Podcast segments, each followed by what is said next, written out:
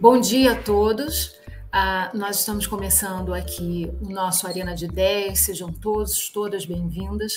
Esse é o nosso espaço dedicado à troca de experiências, ao compartilhamento de insights, das tendências sobre comunicação, sobre reputação e sobre gestão de relacionamento e muito mais. Eu me chamo Sônia Filgueiras, eu sou diretora de reputação e relacionamento da Oficina Consultoria e eu vou conduzir esse Arena de Ideias de hoje, que é um bate-papo com especialistas. Hoje é o Dia do Cliente. É uma data em homenagem ao consumidor e foi criada para estreitar o relacionamento entre os clientes e as empresas. E por isso, nessa edição, nós vamos falar um pouco sobre o impacto da experiência do cliente na reputação das marcas. Mas antes de apresentar os nossos convidados, eu aproveito aqui para pedir para vocês que deixem o seu joinha aqui embaixo no YouTube, também no LinkedIn. É, nós estamos em todas as redes sociais e o nosso arroba é o Oficina Consultoria. Para falar sobre esse tema tão importante para os profissionais e para as organizações, hoje a gente tem a honra de receber a Marcela Canavarro, professora da Fundação Getúlio Vargas do Rio de Janeiro, coordena o MBA em Gestão de Comunicação Empresarial. A Marcela é jornalista, tem uma ampla carreira e experiência acadêmica, experiência de mercado, e o Patrício Neto, que é especializado em design de serviços, construiu a carreira em consultorias e na gestão de times criativos, ajudando a alavancar os resultados das empresas uh, no setor privado por meio de projetos de experiência do cliente. Eu só posso agradecer a vocês dois por estarem aqui. Oi, Marcela. Marcela entrou rapidinho, né, Marcela? Bom dia, Sônia. Bom dia, Neto. Bom dia a todo mundo. Desculpa esse pequeno atraso, foi um problema de conexão. Não Meu computador preocupe. não conectou, mas Ainda bem que temos aqui o celular à mão. Bom dia a é. todos e animada aí para o papo. Ai, que bom, Patrício, seja bem-vindo também. Bom dia, Sônia, bom dia, Marcela. Conexão acho que é um dos problemas dos, dos tempos modernos, né? Mas é, obrigado pelo convite, obrigado por, por trazer esse tema tão importante e logo num dia tão especial, né? Pois bem, olha, eu vou fazer as perguntas a vocês dois, vou pedir que vocês dois, sempre alternando, sempre respondam. E eu só posso agradecer mais uma vez por vocês estarem aqui com a gente é, para esse bate-papo sobre o tema da experiência do cliente e a reputação das marcas. Eu vou começar dirigindo uma pergunta. A Marcela, peço que você responda primeiro, Patrício, que você complemente, eu posso alternar. Ah, mas o fato é que hoje nós vivemos um capitalismo de stakeholders e as, o sucesso das empresas ele não depende só do lucro, não depende do resultado, mas ele é também fortemente dependente do relacionamento com os clientes, com os colaboradores, com a própria sociedade. A reputação ela nunca foi tão importante e por isso a experiência do consumidor também se tornou uma área muito importante para as empresas. É, o relatório do varejo 2022, que foi realizado pela Adien, a plataforma de tecnologia financeira, mostrou que 70% dos entrevistados não voltam a comprar de uma marca depois de frustrações com o serviço, seja no e-commerce, seja em lojas físicas. A pesquisa ouviu 2 mil pessoas em todas as regiões do país, ou seja, esse é um comportamento do brasileiro. É, nesse cenário, eu queria pedir para vocês falarem um pouco sobre o que é considerado hoje a experiência do cliente, qual é o impacto dela na reputação das marcas. Marcela. É, é uma questão é, bom, muito interessante para a gente começar esse papo, né, demarcando aí o território, digamos, do que, que a gente está falando. E eu acho que não é a experiência do cliente, né, são as experiências. Por que, que eu digo isso? Acho que tem dois aspectos aí muito importantes. É, eu costumo falar isso, né, que um dos desafios das organizações hoje é lidar com essa variedade de públicos. São públicos fragmentados, mas unidos em seus grupos, né, o que a gente chama nesses estudos de rede de clusters.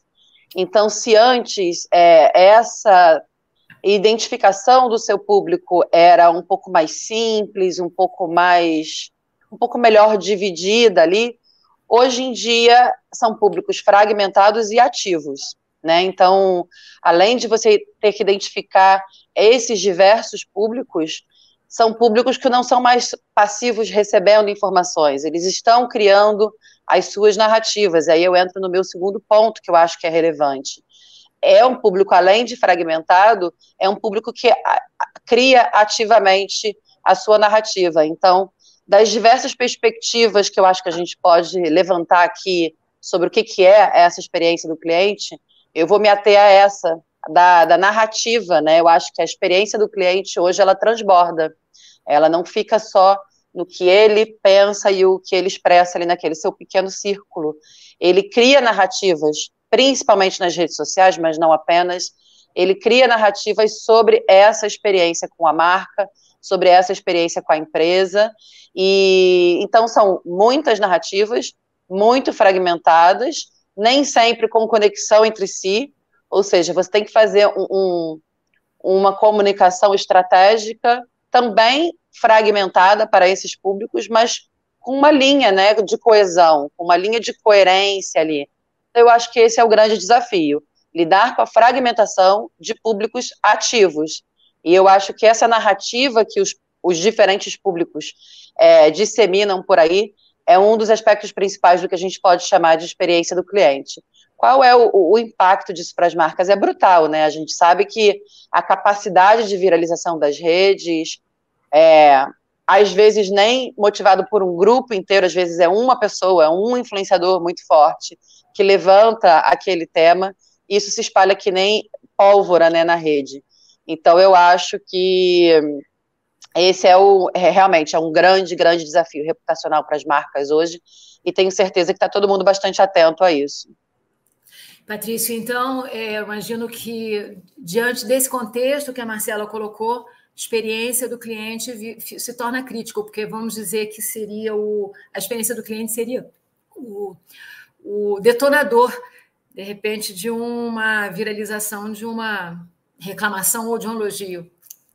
Por favor. É, é, Warren Buffett, se eu não me engano, até disse que uma marca pode demorar 20 anos para criar uma reputação e 20 pessoas pode destruir em alguns momentos, né? E baseado nesse ponto, eu, eu queria complementar esse, essa abordagem das narrativas da Marcela, porque para mim um dos grandes erros é qualquer empresa entender uma jornada do cliente, ou seja, aquele caminho ali da, da, da experiência proposta como um processo, como algo é, é, é, linear, como algo que, que ela tem de fato controle sobre aquilo. É, um, um, as narrativas, elas têm. Quem tem controle sobre a narrativa é quem vive essa narrativa. A gente não tem controle sobre a narrativa do outro. E isso acaba impactando, porque se a gente pensa no mundo hoje, o processo de decisão de compra, ele não é mais na frente da prateleira, não é mais na, na hora que você está tá na compra. Hoje, a decisão de compra ela vem no momento anterior, quase que na descoberta ou no momento de consideração. Então, se você pensa nesse sentido e atrelando isso à chuva de informações, a chuva de conteúdo que a gente recebe, e aí eu vou ir para um pouquinho mais além, um princípio da economia comportamental. Quanto você tem informação demais, quando você tem insumo demais para tomar uma decisão, você não toma decisão, você trava. Então, se a gente considerar todo esse cenário, o que, que acontece? Você acaba indo para o seu estado onde você tem segurança, para aquilo que te traz conforto, para aquilo que te traz é, um pouco mais de estabilidade. Você volta para o seu lar, para suas relações mais próximas, para aquele lugar onde seu coração está. E com isso, uma indicação, um conselho, uma, uma, uma história contada por outra pessoa, ela acaba tendo um peso muito maior do que todo o ambiente de informação que a gente disponibiliza. Com isso, o que, que eu quero dizer né, com, com isso tudo? Que, de fato, quando a gente vai para o sentido das pessoas poderem indicar, para as pessoas serem leais a uma marca e você proporcionar boas é, experiências para essas pessoas e fazer com que elas tenham narrativas positivas sobre a sua marca, isso acaba influenciando na reputação, porque acaba influenciando no processo de decisão de compra e acaba sendo o fator principal na decisão de adquirir novamente ou não aquele produto ou serviço.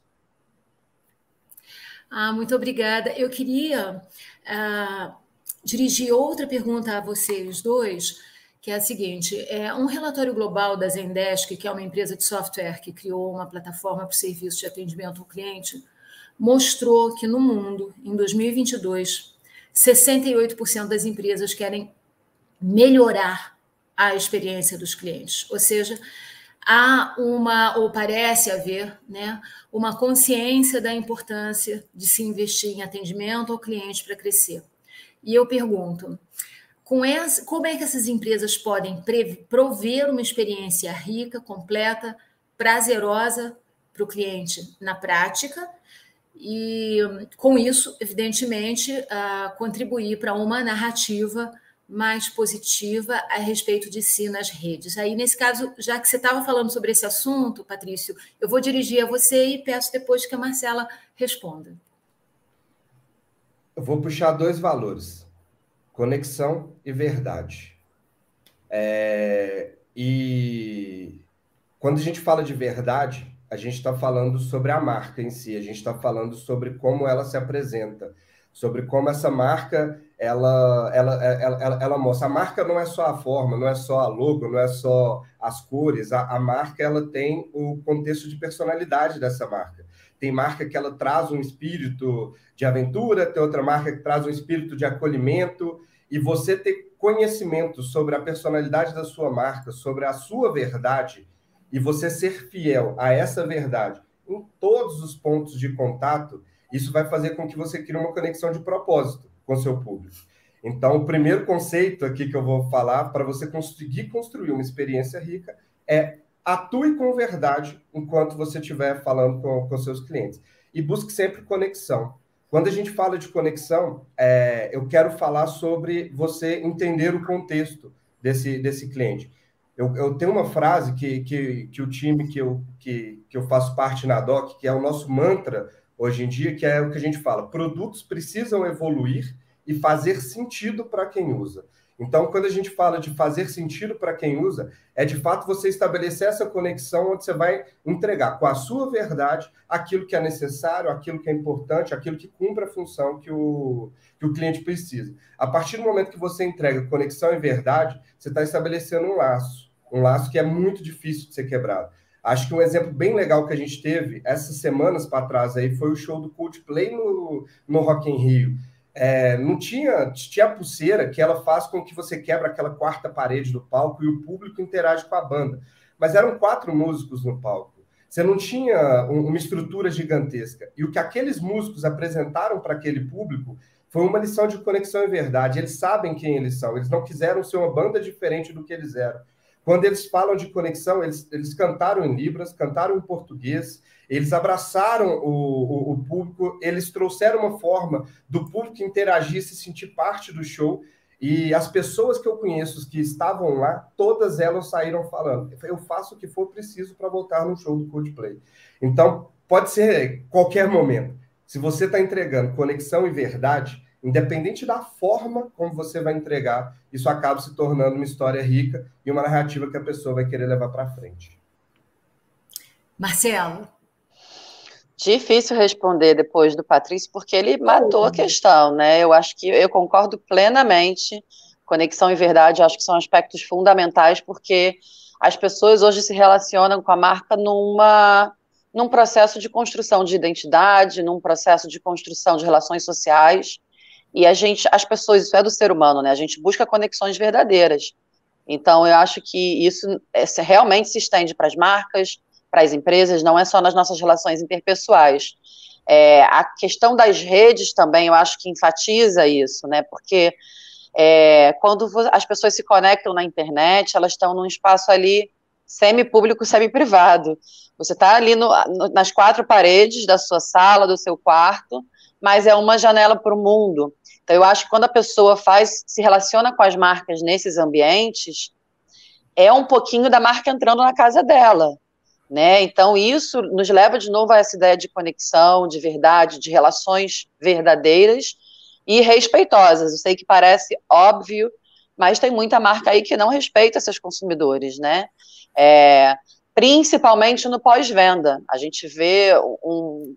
Eu, eu como, como consumidora, como cliente, eu vejo diversos momentos em que as marcas falham nesse pós-venda. E é aí que a gente não volta. Então, lembrar também que essa conexão, ela deve acompanhar aquela relação com aquela pessoa, inclusive se aquela pessoa deixar de ser consumidora daquela marca, porque pode ser momentâneo. Então, o pós-venda é muito importante também de, de, é, de trazer nesse momento essa conexão e essa, essa verdade. É, e aí, no final, o Patrício mencionou também é, alguma coisa assim, talvez eu esteja falando a frase errada, mas algo que é isso vira narrativas, né? Nós somos pessoas de comunicação, então olhar para a narrativa é realmente o meu foco aqui, né? Porque essas experiências, essas relações sociais, elas se transformam em narrativas, elas se materializam em narrativas. Eu acho que é, apostar em narrativas positivas e ser ativo na interação com esses é, esses consumidores ou possíveis consumidores, né? Ser ativo nessa interação com eles nas redes também é uma forma de melhorar a experiência desse consumidor ou desse potencial consumidor. Não esperar que ele venha falar com você, mas buscar as oportunidades, é o que o social listening hoje faz, né? Buscar as oportunidades de interagir com esse potencial cliente, eu acho que isso é parte da construção da experiência. E não só, né? Quer dizer, a gente tem uma, uma situação hoje que a conexão e verdade também fazem parte, Marcela, da são o esteio da reputação sólida, né? Da, da, reputação bem construída, né? Se você quiser comentar um pouco sobre isso, a conexão, né? Porque é, sem conexão e sem verdade a gente não constrói uma reputação, né?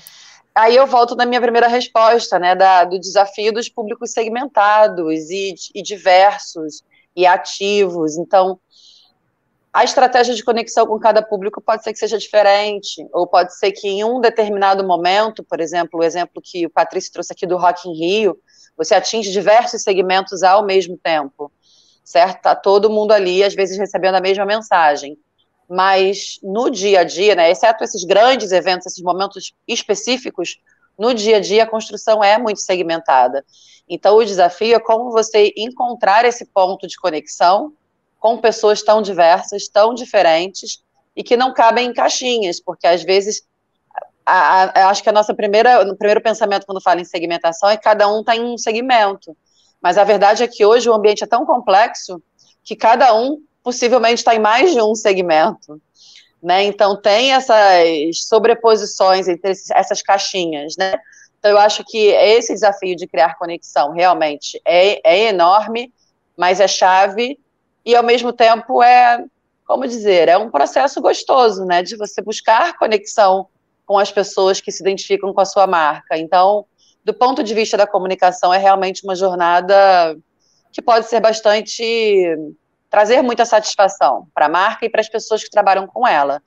Então, eu acho que uma das formas de gerar essa conexão, ou melhor, parte do processo de gerar essa conexão, é você entender o seu público.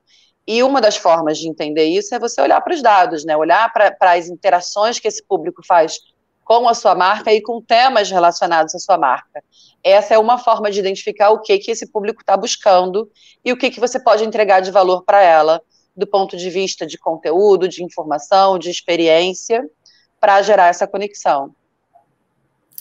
Muito bom, é isso mesmo. É, e aí é assim, é o é a beleza de uma estratégia de comunicação bem executada, né? Bom, agora eu vou fazer, eu vou dirigir a vocês uma pergunta feita aqui pelo, pelos nossos ouvintes, a Giovana, pelos nossos ouvintes, não, pelos nossos uh, internautas que estão nos assistindo, né? É, pergunta da Raquel Costa. Está perguntando para o Patrício, mas eu convido você, Marcela, a responder também, tá? Patrício, vender conexão e verdade é possível para dentro também? Como é que as marcas e empresas podem se conectar também com os seus funcionários, com seus colaboradores? É, eu, eu nem vou levar para o campo do possível, eu vou levar para o campo do necessário. Criar conexão e verdade não se deve ser feito apenas com clientes. A gente está falando do, do, dos funcionários a marca, ela, de, de alguma forma, ela é composta por essas pessoas que, que, que fazem dela essa marca, dos funcionários, as pessoas que estão ali tra trabalhando. Então, essa precisa ser a verdade de quem atua representando essa marca. Se você Se você está ali trabalhando numa empresa e aquela verdade daquela marca não é a sua verdade, isso é um baita de um problema. Então, a marca precisa se conectar com as pessoas que, que, que, atuam, que trabalham com ela, e a, a verdade, ela precisa ser uma verdade de, de, de, todo mundo, porque a gente é representante das marcas que a gente, que, que a gente trabalha. E quando a gente, voltando aqui no assunto da, da reputação, é, nós somos essa pessoa que dá o conselho, que dá a informação, que conta como é a nossa interação com, a, com, com essa marca. Então, não ter conexão com seus funcionários e ter verdade diferente é exatamente trabalhar naquilo que a gente não quer, é atrapalhar todo o processo de decisão de compra, é trabalhar na reputação da marca e tudo mais. E como fazer isso? É, a gente faz isso, é, a, a, gente nunca controla como a pessoa recebe uma narrativa. Não, não, não tem como você controlar como o outro recebe isso. Você tem que controlar, você consegue controlar aquilo que você quer comunicar. Então, saiba bem quem, para quem você está falando, o que é importante para esse grupo de funcionários, qual é a, a estrutura de, da, da, da, sua marca, como a sua personalidade de marca deve se portar. Quando a gente fala aqui de plano de comunicação, é isso, tem um bom plano de comunicação para você, de fato, conhecer todos os atributos que que devem ser comunicados. Se você controla isso, comunica bem, a conexão ela passa a ser consequência. E a gente não vai se conectar com o mundo inteiro mas a gente vai conectar com aquelas pessoas que realmente precisam, querem e entendem que aquilo é importante para elas, inclusive os funcionários. Marcelo. É, eu acho que é, é, bom, sem dúvida, fundamental, né, ter essa visão também para o corpo interno, né, para os funcionários, para toda a cadeia ali de colaboradores, porque eles também criam narrativas, né, é, e não apenas quando é funcionário, às vezes quando deixa de ser funcionário. Então, trazer essas lembranças daquela empresa é parte daquilo que circula. Mas eu queria focar um pouquinho mais na questão da liderança, né? Eu acho que é a liderança que coloca esse tom do que, que vai chegar em todos os níveis hierárquicos ali daquele corpo de funcionários. Ainda ontem estava lendo uma matéria, é, é um tema, na verdade, que está bastante na moda, essa questão de que estamos superando a fase da liderança autoritária, centralizadora, algumas vezes até beirando ao tóxico, né? É, acho que estamos superando, não, acho que isso já está superado no sentido de que é o que as pessoas esperam. As pessoas ainda encontram lideranças assim que geram um certo mal-estar, mas eu acho que a perspectiva das pessoas já é que isso mudou e que é uma questão de tempo para todas as, as empresas se adaptarem a esse novo tipo de liderança. Então, quando a gente fala de conexão e verdade, eu acho que isso vale também para o líder, né? Ele ter uma relação com o seu, os seus companheiros de trabalho. Essa é a palavra, são uhum. companheiros de trabalho. Ele ter uma relação baseada na verdade, na lealdade, no respeito e na busca por conexões significativas, num sentido de como aquilo pode refletir no trabalho, né? Conexões relevantes num sentido de como a gente produz juntos, mesmo quando vocês não estão no mesmo processo juntos, aquilo é um trabalho coletivo. Porque o, o trabalho vai do topo da hierarquia até o, o, chão da fábrica, que a gente diz que é quem está ali no, no, na ponta da cadeia, né? Então, é, eu continuo apegada a essas duas palavras que o Patrício trouxe, conexão e verdade, eu acho que continua valendo para esse público e que quem dá o tom disso, em geral, é realmente a liderança com o apoio ali dos seus pares mais próximos. É esse Posso ponto... complementar um, um, que a, claro. a, a Marcela me, me, deu uma lembrança, e aí tem um outro ponto que é, que é importante. Um bom planejamento, ele começa a partir da definição clara e concreta de bons objetivos. E isso é outro ponto que tradicionalmente fica bem é, próximo do, de uma camada de liderança.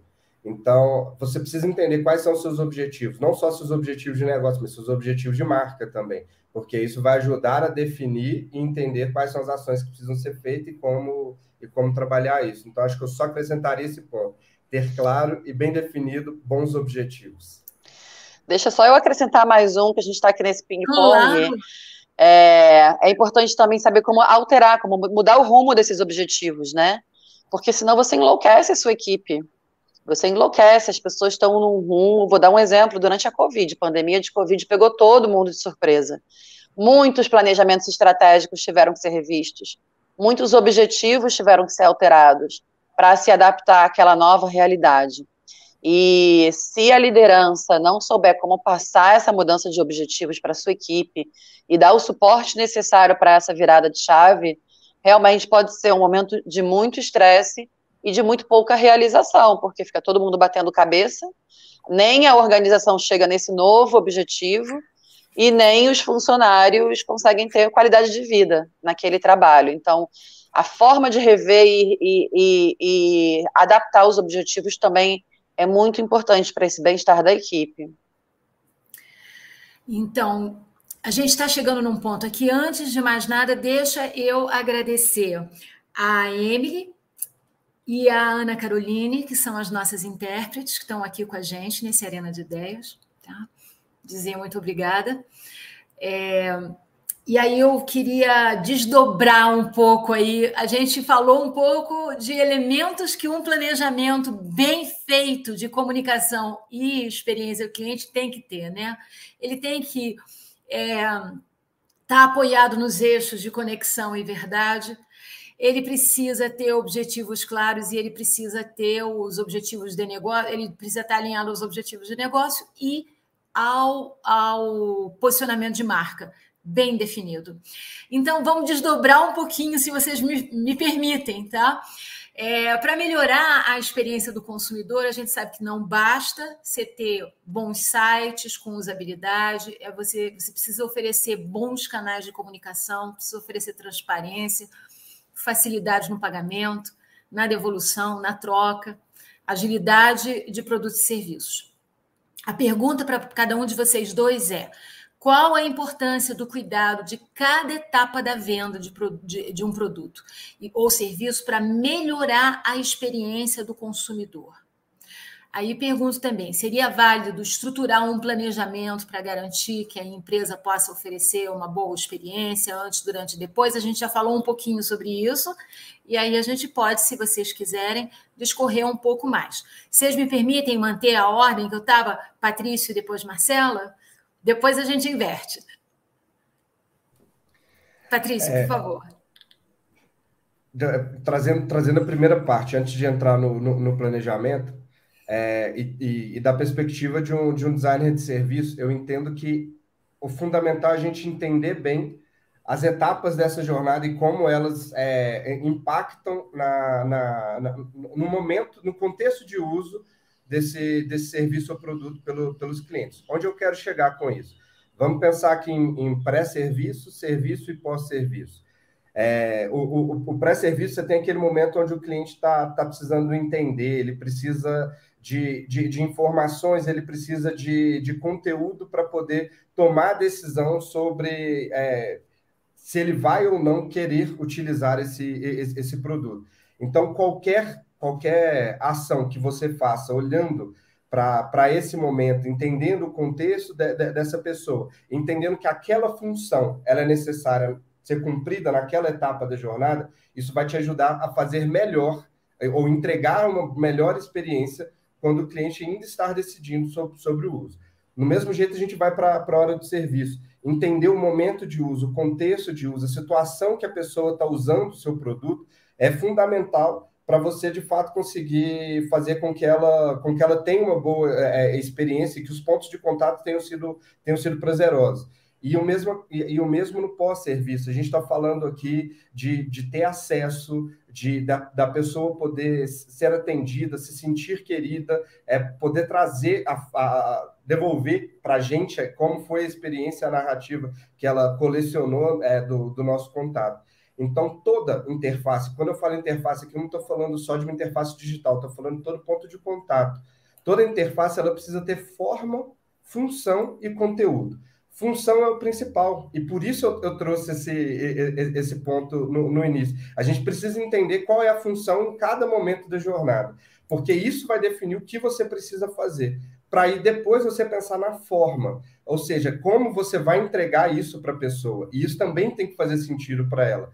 E quando a gente fala em conteúdo, é entregar verdade, é entregar a marca do jeito que a marca deve se, se colocar.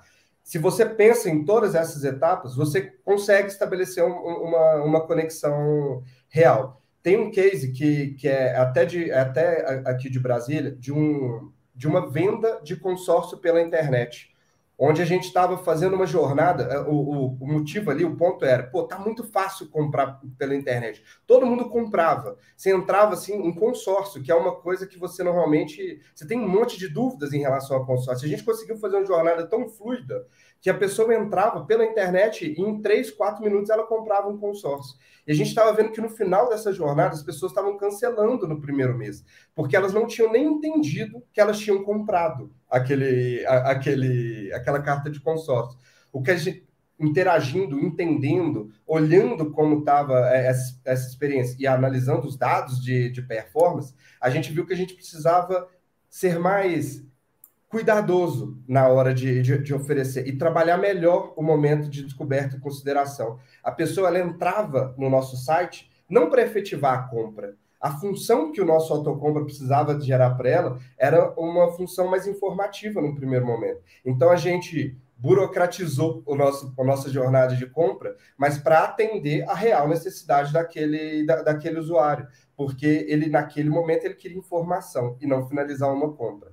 Então, isso tudo, e você olhar com detalhe para cada etapa e pensar bem em como você consegue entregar isso na realidade daquele cliente, é o que, na minha visão, deve ser fundamental para um bom planejamento de para um design de experiência, porque o produto precisa evoluir, mas principalmente fazer sentido para quem usa. Então, é nesse, nesse caminho.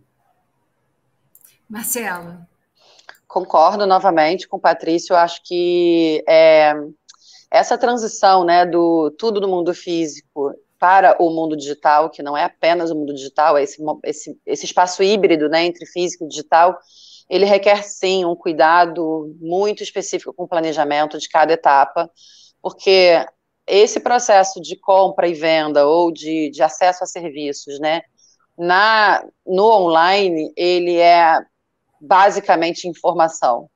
É basicamente informação. A, a etapa da compra é só onde culmina um processo muito longo de busca, consumo e interpretação de informações que a gente recebe. Então, se você vai no shopping e você entra na loja, você olha a, arara de roupas, você entra no provador, você vê a roupa vestida em você, escolhe se aquilo serve para você ou não, como que a gente pode tentar reproduzir um pouco esse processo, que no fundo é acesso à informação? É você vê os modelos, você vê as cores, você vê como aquilo tem o um caimento no seu corpo. Como a gente reproduz isso num ambiente online? A gente tem visto marcas aí criando experiências de você simular a roupa no seu próprio corpo, você bota ali a sua foto e vê como é que aquela, aquele tom de maquiagem vai ficar na sua pele. É, ele já tem, acho que todos ou boa parte dos sites tem aquela tabelinha, né, de medidas, cintura, quadril, busto, então qual é o seu tamanho PMG. Então você consegue ter é, é um exemplo banal, mas é uma forma de você tentar reproduzir no ambiente digital uma experiência que o cliente tem no mundo físico, né? Porque aí lembrando que tudo que você compra na internet hoje você tem sete dias para devolver depois que recebe. Então você dá essas informações anteriores para a pessoa fazer uma boa compra e seguir nela é muito importante, inclusive quando a gente pensa no, no fluxo logístico da, da, daquela marca, né? O Patrício falou disso, eles, eles faziam e depois devolviam, porque o processo de informação até aquela aquisição não foi legal. Quando eles compraram, que perceberam que não era bem aquilo que eles queriam. Diga, Sônia, você não, era para complementar um exemplo banal, mas não tem nada de banal. Eu sou uma entusiasta das compras pela internet. Eu também. E, pois é. E às vezes eu me deparo com sites grandes já, com bastante tempo, já bastante experiência em venda online. E, por exemplo, comprar roupa é um desafio, né? Você tem que saber muito bem o que é que você vai comprar. Porém, é importante pelo menos você entender qual é a textura do tecido. E você só consegue assim, entender a textura do tecido se você vê de perto em macro uhum. a, a, a, a trama do tecido. E frequentemente as marcas não colocam a foto da trama Sim. do tecido de perto, para você entender se é um tecido fino, se é um tecido mais grosso, mais encorpado. É, é, é, isso é banal também. Mas as, Pequenos detalhes que fazem muita diferença. Sim, fazem sim. a diferença. E aí você não compra porque você não está seguro em relação à informação prestada. Sim. É? Sabe o que, que eu acho que poderia ter também? Uma dica aí para as marcas. Tem sempre a modelo, né, vestida ali com aquela roupa para você ver como é que é no corpo. Coloquem qual é o tamanho que a modelo está usando. Porque hoje com, existe uma demanda social muito forte para uma moda mais inclusiva, de diferentes ah. corpos. Então, assim, eu fiquei oito anos fora do Brasil, na verdade, seis anos fora do Brasil. Quando eu voltei, a numeração das marcas já estava diferente. O M já é maior, o P já é maior, o que eu acho ótimo. Mas Isso. eu demorei ali uns três meses para eu me identificar, para eu descobrir qual é o meu, meu tamanho atual. Entende? Porque essa proporção ali das marcas mudou, mas não de todas. Então, de repente, numa loja o meu tamanho é P, na outra é M, na outra é G. Então, por isso que eu digo, é interessante colocar ali, a modelo está vestindo o tamanho P, porque aí você tem uma ideia de qual é a modelagem que aquela marca segue. De novo, um exemplo banal, simples de ser feito, e que você inclui aí uma camada a mais de informação para garantir que aquele seu cliente está fazendo uma compra consciente. Porque Isso. o cliente que compra e devolve é prejuízo para a empresa. É a empresa está pagando frete de ida e de volta. É. E né? fazendo um, um, pois não, Patrícia. Para os serviços, é, hoje pra, to, todo mundo tem algum momento aqui que tem um serviço de assinatura contratado. E tenta cancelar esse serviço. É, é, tão difícil, às vezes, a gente fazer uma simples ação, porque um, um serviço de assinatura ele deveria trazer na, na, na, essência dele o poder ligar e desligar, né? E a, a gente entende que retenção é, é, quase que prisão. E tem, tem empresas que elas não te deixam cancelar que a é. saída da prestação de um serviço ela tem que ser judicializada. E isso acaba impactando naquilo que a gente falou no início, né? Na reputação Sim. e tudo que, que, envolve. Que entra naquilo do respeito ao consumidor, né? Exato. Respeito à livre escolha dele, é super importante. E esse é um ponto muito interessante, porque, citando a economia comportamental também, né, Patrício? Ah, frequentemente, um serviço em que você está muito amarrado para sair, você nem entra. Isso é uma coisa que é, é, é, estudada em alguns produtos específicos, por exemplo, fundos de pensão, né? planos de previdência é, privados. Assim, se você está muito amarrado para sair, porque são produtos de longo prazo, você nem entra. Então, te, né, você fica preocupado, porque você, não, você vai ter que tomar uma decisão que vai te comprometer por anos a fio. Então, são coisas assim que têm que ser pensadas mesmo, né? Mas deixa eu é, colocar uma pergunta é, de um dos nossos internautas no chat, tá? O Felipe Queiroz. O Felipe, muito obrigada pela pergunta. Olha só, para vocês dois, tá? Patrícia e Marcela. Qual o maior desafio para criar novas e significativas experiências para essa geração que é tão conectada e diversa? Aí eu prometi que eu ia inverter, então, Marcela, começa com você, depois Patrícia completa. Felipe, obrigada pela pergunta, ótima pergunta. Eu realmente acho que são muitos desafios, né? Mas se a gente, né, escolhendo um aqui, para a gente focar nele por conta do tempo, eu acho que é o dinamismo com que tudo acontece, né? Então, o que a gente já falou desses públicos segmentados e ativos, cada um colocando ali sua narrativa nas redes, mas isso muda muito rápido. Então, né, ali partindo desse ponto de, Tendo esse ponto de partida dos públicos diversos e segmentados, a partir daí, quais são os desafios? Eu colocaria que é esse, o dinamismo com que essas redes se movimentam, com que o próprio indivíduo muda, às vezes de, de direcionamento, seja por uma tendência de moda, seja por uma, um processo reflexivo mais profundo, seja pelas novas relações que ele constrói ali. Então, eu acho que esse dinamismo com que as coisas acontecem hoje é um desafio muito grande então, é um desafio em todos os momentos, de você monitorar, para você identificar que essa virada está acontecendo, e também de você responder a, esses, a essas viradas que podem ser mais ou menos bruscas. Então, você também tem que, tem, tem que calibrar ali, né? Como que você responde aquilo. É, então, eu acho que uma das formas de fazer isso é você trazer para o seu processo, por exemplo, metodologias ágeis, você olhar para ciclos mais curtos de, de avaliação, de monitoramento, de revisão dos seus processos. Então, ciclos curtos eu acho que é bem relevante nesse mundo de hoje, para a gente poder re responder rapidamente essas mudanças, e dados, Né? Dados é o que te mostram, eles deixam ali o rastro de quase tudo que está acontecendo ali. Então, você consegue minimamente mensurar, identificar, classificar, clusterizar esses comportamentos de uma forma que uma quantidade imensa de informações consigam ser interpretáveis, né? Quando você agrupa as informações a partir dos padrões que, que os dados te trazem, você consegue ter é, capacidade de interpretar aqueles dados, né? Sem agrupá-los é uma quantidade absurda de informação que ninguém consegue processar. Então eu acho que é isso, ciclos ágeis de avaliação e revisão das suas ações e análise de dados para um uso estratégico disso na sua, no seu planejamento. Patrício, Primeiro eu vou mandar um beijo para o Felipe. A gente trabalhou junto há alguns anos atrás. Então, Felipe, um beijo, seu lindo.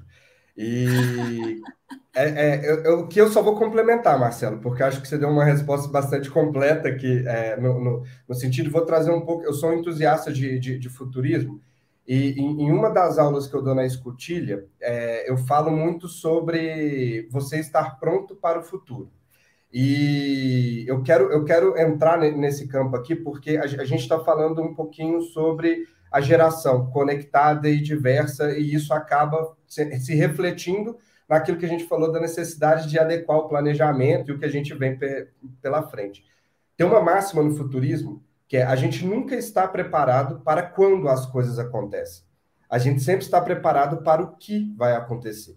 A gente não sabe dizer em momento nenhum, é, ninguém aqui, a gente pode ir por achismo, ah, quando vai ter mais carro é, com direção é, autônoma no, no, no, Brasil do que com condução humana. Vai ter gente que vai falar 10 anos, vai ter gente que vai falar 100 anos, vai ter gente que vai falar 2 anos. Então a gente não sabe dizer a data que aquilo vai acontecer, mas a gente sabe que o mundo está caminhando naquele sentido. Eu dei um, exemplo aqui de, de, carros autônomos, mas a gente pode ir para dinâmicas de, de entendimento de sociedade, comportamento humano, tecnologias exponenciais, de fato, a gente pode levar esse raciocínio para todos os campos. Então, como que você, de fato, cria novas e significativas experiências é, é, é, para essa nova geração? Esteja preparado para o que é importante para elas. Então, entenda essa, é, é, é, essa geração, o que, como ela se comunica, o canal onde elas estão, como elas apresentam, onde é, o que faz sentido, o que, que passa propósito e valor para essa geração. E vai primeiro. Não espera as outras marcas chegarem, as outras empresas chegarem e, e estarem lá. Vai primeiro, começa a comunicar, não tenha medo de entrar no TikTok, não tenha medo de entrar em outras é, plataformas. Se você se posiciona no que vai ser o futuro, você chega lá primeiro e com isso você consegue aprender mais rápido e não perder tempo quando isso já passar. É, acho que a pandemia trouxe isso muito forte para a gente. Ninguém estava preparado para aquilo, mas tinham empresas que já se prepararam para um mundo mais digital. E essas empresas sofreram menos quando todo mundo teve que ir para casa. É, então, essas empresas tiveram uma curva de aprendizado melhor, menor. Por quê? Porque elas sabiam que em algum momento aquela seria a, a dinâmica do mundo. E eu duvido que em outubro algum planejamento disse em, em fevereiro vai todo mundo para casa. Eu duvido que existiu isso, isso no, no, no, mundo. Mas todo mundo teve que se adaptar. E quem estava no que antes estava mais pronto, aprendeu mais rápido e colheu resultados melhores. Você já avançou um pouquinho sobre a próxima pergunta que eu ia fazer é, em relação à questão né, de, de, como lidar com o cliente, a experiência e a importância disso para a reputação, que é o seguinte: qual é a importância da escuta, da comunicação? E da pesquisa de público para um planejamento uh, de experiência de, com bons resultados. Né? Aí, Patrício, se você permitir, eu peço para a Marcela começar e aí depois você complementa, que você já começou a entrar no tema na sua resposta, né? Marcela. Acho que desde a primeira, né, ou a segunda, quando falou de conexão e verdade. Não existe conexão sem escuta, não existe relação sem escuta, né? É, seja entre pessoas, seja entre marcas, seja entre pessoas e marcas. A escuta é fundamental para você entender quais são as necessidades, os anseios do outro, quais são os pontos de conexão entre vocês e para identificar as tendências que estão se desdobrando aí. Então, a escuta é fundamental em qualquer relação e no, nesse tema que a gente está tratando não poderia ser diferente. Tanto que um, uma das grandes novidades aí dos departamentos de comunicação nos últimos anos é a, a, a parte de business intelligence, né, o chamado BI, e parte do trabalho do BI é justamente a escuta social, o social listening. É você está escutando por aí o que está sendo falado nas redes, prioritariamente sobre a sua marca, mas não apenas. Também sobre temas de interesse da sua marca. Então, se você é uma marca que, não sei, se posiciona, por exemplo, é, em termos de desenvolvimento sustentável, você vai querer acompanhar o que, que as pessoas estão falando sobre marcas, meio ambiente e consumo, independente da sua marca estar tá sendo mencionada ali ou não. Então, essa escuta é fundamental para você criar essa conexão, para você identificar no antes, no durante e no depois como essa conexão pode ser ressignificada, aprofundada, valorizada. Então, como fazer isso? Né? Existem diversas ferramentas aí, inclusive muitas conhecidas como ferramentas de social listening, apesar de não serem só isso, mas elas são bastante conhecidas assim, que te ajuda, né, te dá ferramentas técnicas para você monitorar o debate público, obviamente, só aquelas, aquelas publicações que estão públicas, porque tem que ter um respeito à privacidade também. Não dá para você querer escutar, escutar qualquer coisa, isso é bastante óbvio mas é, é, tem muitas ferramentas aí interessantes no mercado para você fazer uma escuta qualificada, direcionada para os seus objetivos estratégicos. Então você coloca ali perfis de interesse, coloca ali termos de interesse, coloca as agendas prioritárias né, do seu planejamento estratégico, configura a ferramenta, ela vai começar a, a coletar é, publicações isso não apenas publicação de redes sociais, mas, mas também notícias né, de veículos de mídia, na, é, locais, regionais, nacionais, internacionais. Essa escuta é importante também, porque a mídia ela tem uma capacidade grande de, de perceber tendências, né? Então é importante ver o que está saindo ali também e fazer uso dessas ferramentas que estão disponíveis aí para você conseguir escutar de fato o que, que as pessoas estão falando e aí não apenas aprender com elas, mas também nessa escuta identificar as oportunidades de você interagir, aquilo que eu falei antes, a interação ativa, não esperar que ele venha interagir com a sua marca, mas se colocar nesse debate público que está ali borbulhando, a marca se posicionar em temas de interesse a partir do que ela está escutando nas redes e vendo que é, é, é um ponto de conexão com o seu público. Patrício, você, você pode é, você quer complementar? Eu perguntaria a você especificamente como é que a gente pode construir um bom planejamento de, de um, uma boa pesquisa de públicos, de perfis de públicos, assim, como uma sugestão para aprofundamento. E aí pergunto também se vocês avaliam que, com todas as ferramentas de escuta, de social listening, a gente ainda precisa. É, imagino que sim, minha aposta é que sim das pesquisas de questionário estruturado e pesquisas de comportamento diante do diante da, da, da, do, da, da, decisão de compra, né? Patrícia, por favor, e Marcela, se você quiser complementar depois, fica à vontade. Sônia, eu tenho uma frase que eu levo para a vida que é as histórias que nós contamos são os problemas que nós resolvemos. Então, eu ia complementar com um dos cases de, de, de, de, trabalho, que é um dos que eu mais tenho prazer, e que eu acho que ele traz, na, na, na história desse, desse case, ele traz todos os atributos de resposta que, da, das perguntas que você me deu. Mas a, a gente, a gente tinha um problema que, que a gente precisava trabalhar com microseguros, seguros é, responsáveis, que é um, um, um mercado de seguros que, que no Brasil ainda está tá muito no início é, o seguro ele, ele é um mito. Pra, é um, existe um bloqueio em relação ao seguro para muita gente, né? Ele é quase que um produto compulsório para quem tem relacionamento com o banco. E como que você faz um produto é, competir? Por exemplo, a gente está em uma situação econômica onde a pessoa tem que escolher o que ela vai fazer. Como que você vai fazer com que o seguro seja relevante para ela priorizar aquele pagamento no orçamento mensal? E a gente estava falando de públicos muito é, com, com, a renda familiar de até dois mil reais. Então, nós estamos falando renda familiar, né? Então, nós estamos falando de público D e E. Às vezes, dependendo do contexto econômico, entra C, mas basicamente D e E. E o que, que a gente fez? Para a gente poder entender como desenhar um produto de seguros e um, e um serviço eficiente para essas pessoas, a gente literalmente foi até a casa dessas pessoas. Então, a gente fez uma pesquisa é, que, que ela compunha de uma, é, de, de, um, de uma entrevista em profundidade com o dono da, da casa que a gente visitou, e muitas vezes essa casa ela estava numa comunidade ou numa região é, onde, onde esse perfil de público mais é, se encontra, e nessa mesma mesa tava ali os vizinhos ou amigos. Ela convidava duas ou três pessoas. Então era uma conversa dentro do, do círculo social daquela, da, daquela família. E ali tinha um lanche, tinha, tinha tudo, e então virou uma conversa de mesa, onde a pessoa expunha ali o contexto social e o contexto de necessidade delas. Teve uma casa que a casa não tinha parede, a casa só tinha é, cortinas, panos, para separar os cômodos. E os entrevistadores, dentro do, do, de uma, do contexto social que eles vivem, se assustaram com aquilo porque a filha da dona da casa entrou, passou pela cortina, tomou banho, trocou de roupa e saiu. E, e, e, aquele tipo de situação mudou muito a percepção desses entrevistadores sobre o tipo de necessidade que um seguro precisava ter.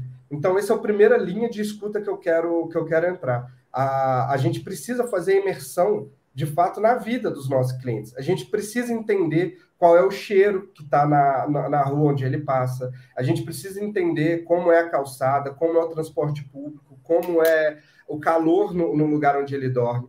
É, é, esse tipo de, de situação, isso impacta muito nas decisões que a gente toma. Assim como a gente fez um estudo mais forte voltado para análise de dados, análise de mercado, benchmark, porque isso trouxe para a gente um outro conjunto de valor no processo de tomar decisão de um produto. E o case que a gente lançou, que, que ele virou um case, ele virou algo muito potente. Inclusive, foi reconhecido pela ONU como um programa de construção de produto responsável. E tudo se baseou onde? Numa boa pesquisa, imersão e numa boa pesquisa de dados. Então, não existe construção de um bom produto em serviço se você não entrar na vida do, da, das pessoas e entender o que de fato faz sentido para elas, tá? É, então, acho que com esse case aqui eu te ilustro um pouquinho da importância do que isso tem para mim e como é, técnicas de pesquisa, seja ela qual for, seja ela em qual situação for, elas precisam ser aplicadas para a gente entender se aquilo ali vai de fato gerar conexão e fazer sentido para as pessoas. Marcela, você quer complementar com alguma coisa? Rapidinho, Sônia, eu acho que é fundamental trazer esses métodos tradicionais, né, de questionário, de entrevista, de grupo focal, por algumas razões. Primeiro, a, a rede social ela não é necessariamente representativa do seu público, certamente não é representativa da população brasileira. Existe um desequilíbrio de grupos sociais, né? Tem grupos sociais mais presentes, outros menos presentes, e que não acompanham a proporção da população. Dependendo do seu segmento, você pode conseguir encontrar um grupo bastante representativo lá, mas dependendo do seu segmento, não. Você vai ter que ir para o método tradicional também. E segundo, a forma como as pessoas interagem nessas redes, ou melhor, em qualquer pesquisa, qualquer método que você utiliza, isso traz vieses. A pessoa sabe numa pesquisa que ela está participando de uma pesquisa. Isso já pode mudar a postura dela. Da mesma forma como elas interagem na, nas redes sociais, tem certas abordagens que são que vão mais, que circulam mais ali. Por exemplo, eu vi uma vez uma apresentação sobre uma federação de transporte. Eles estavam fazendo monitoramento de, de rede. A nota ali de reputação era baixíssima, era assim um índice muito ruim para qualquer marca. E eles falaram, gente, ninguém vai na rede social, no Twitter, para dizer, ah, hoje o transporte está ótimo, o ônibus está limpo, o ar-condicionado está funcionando muito bem, o trânsito está ótimo. Não, as pessoas vão publicar para reclamar. É no momento em que a coisa vai mal que ela vai lá no Twitter para reclamar. Então, não significa que aquilo seja necessariamente um reflexo fiel da experiência que as pessoas estão tendo. É que tem uma abordagem que é a da, de expor a reclamação, que tem mais aderência, digamos, na rede social do que a do elogio. Então, como que você consegue perceber essa experiência que não está aparecendo na rede? você tem que utilizar outros métodos, né? Na pesquisa a gente chama isso de triangulação. É você triangular um método com outro e interpretá-los de uma forma conjunta. Olha, eu, eu, eu queria dizer que está sendo um prazer apresentar esse Arena de Ideias com vocês dois, porque a gente tem a todo momento informações novas e preciosas. Então, eu, eu queria antecipadamente aqui dizer muito obrigada à Marcela e ao Patrício por estarem aqui. A gente está chegando já no finalzinho do nosso programa e eu queria, então, fazer mais uma pergunta que é sobre a questão da gestão de crises, né? Na, na, na, ao lidar com a experiência do cliente e reputação eh, de marca? Como é que a gente pode se preparar para crises? É essa a nossa última pergunta. É, eu vou. Marcela, você quer começar? Por favor, Posso. e depois Patrícia? Posso começar. Vou começar aqui com uma frase muito óbvia. A, é, a, a, a resposta à crise começa muito antes da crise acontecer. Né? Se a, na hora que a crise estoura, você não tiver um planejamento bem feito, você não tiver o que Patrício mencionou ali também, muito claro quais são seus objetivos organizacionais, qual é o perfil do seu público, como falar com eles, você está perdido. Então, plane esse planejamento começa muito antes e ele deve ser transversal né, a diversos setores ali da, da sua empresa, desde o jurídico, desde o, a liderança com o pensamento estratégico, até as pessoas que vão colocar a mão na massa e trabalhar naquela, naquela gestão de crise. Então, por exemplo, dentro do, do, departamento de Business Intelligence, é muito comum que haja já um protocolo de crise estipulado em relação a como a gente vai monitorar essa rede.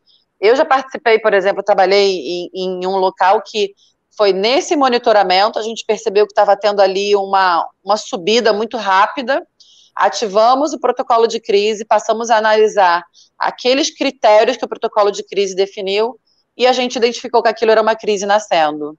E de fato a crise estourou um dia depois, ou no fim daquele dia, né? Aquilo que eu falei também da, da, do dinamismo dos processos. Você dá, se dá conta às nove da manhã e cinco da tarde a crise já está no auge, né? Então aqui é um exemplo de como você pode se preparar para isso, porque aí o meu foco aqui, claro, é a comunicação, mas lembrando que essa, é, é, esse protocolo de crise tem que estar estabelecido e integrado em diversos é, departamentos ali da empresa, mas falando especificamente da comunicação, especificamente da parte de dados, ter um planejamento de como você vai primeiro identificar essa crise, porque nem tudo que viraliza, que cresce, é necessariamente uma crise, mas muitas vezes é. Então, quando você começa a perceber essa dinâmica da rede, você se antecipa ao, ao momento que a crise explode, você começa, consegue vê-la no início.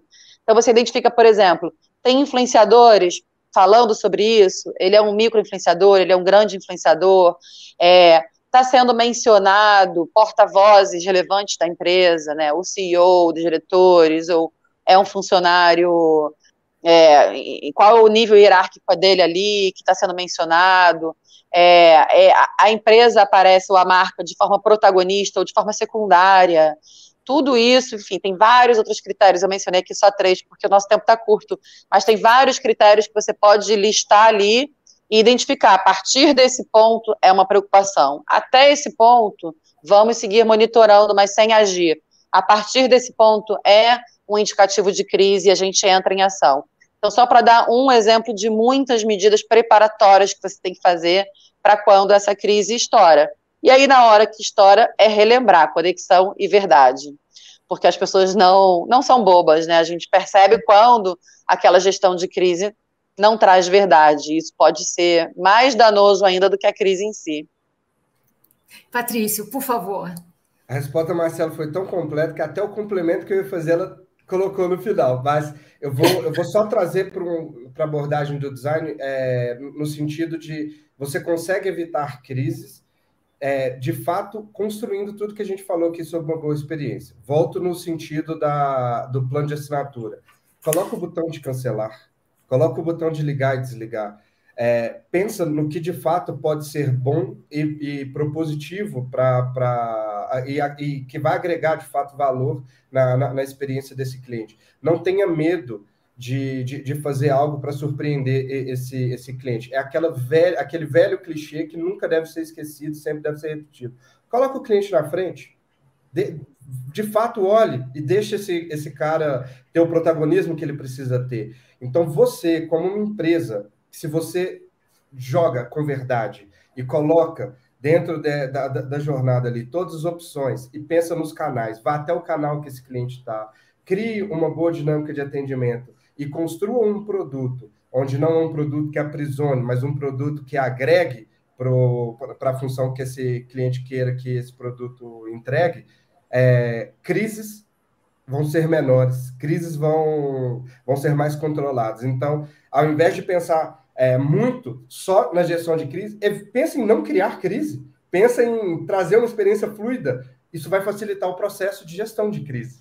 Claro, muito legal. Olha, eu agradeço uma vez mais é, a presença, Patrício, Marcela, foi uma, uma, uma arena de ideias assim riquíssimo e que, pelo menos a mim, assim, me surpreendeu a cada minuto, a cada momento uh, nas respostas de vocês dois, então eu só posso ser grata. É, eu espero os nossos internautas no próximo Arena de Ideias, dia 29 de setembro. Inscrevam-se no nosso canal e sigam a arroba Oficina Consultoria nas redes sociais para acompanhar os próximos temas. Muito obrigada, até a próxima. Obrigada, Sônia, Oficina e a todos. Tchau, tchau. Obrigado, Marcela, Sônia, Oficina, Ana Carolina e Emily. Obrigado, gente.